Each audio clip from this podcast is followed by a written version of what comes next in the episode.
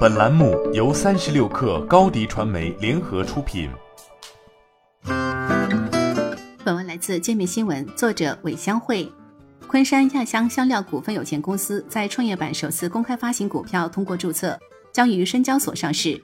亚香香料是中国中高端香料主要生产企业之一，旗下的香料产品主要有天然香料、合成香料、凉味剂三大系列，共计逾一百六十种产品。亚香香料生产的香料非传统意义上的八角、桂皮等产品，而是一种香原料，用于调配成香精，以加香产品或者直接作为食品添加剂，广泛应用于食品饮料、日化等行业。香精是由香料和相应辅料构成的，具有特定香气或香味的混合物，一般用于加香产品后被消费。前几年还算不错的消费环境，带动了药香香料业绩的增长。招股书显示，二零一九至二零二一年，药香香料营收分别为五点一亿元、五点七五亿元、六点二亿元，净利润分别为八千四百四十八万元、七千七百三十四点七万元、九千零六十一点四四万元。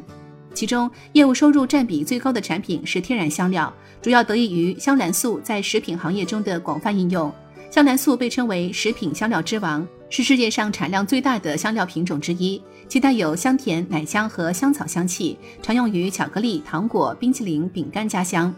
在压香香料的客户名单中，不乏马氏箭牌、易资国际、高露洁等国内外知名快消巨头。这些快消品牌主要用到的是压香香料的凉味剂。二零二一年，压香香料凉味剂的总销售收入达到一点四九亿元，占比达到百分之三十一点五，仅次于天然香料，是合成香料的两倍。除了直接向终端客户销售以外，亚香香料还要依靠境外贸易商。这些贸易商贴近海外终端客户，了解其产品需求，可以提供小批量供货、预混合调配等综合化服务，更方便厂家生产的产品进入海外市场。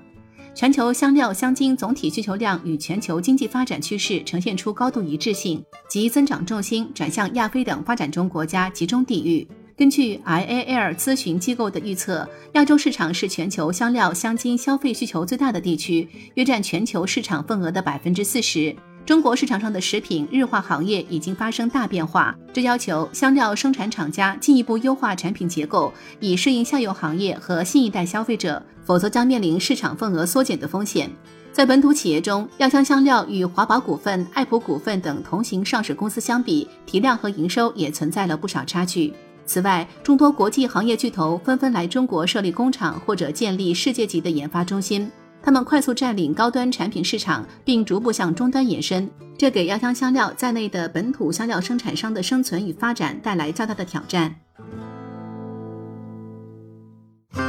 新媒体代运营就找高迪传媒，微信搜索高迪传媒，有效运营公众号、抖音、小红书，赋能品牌新增长。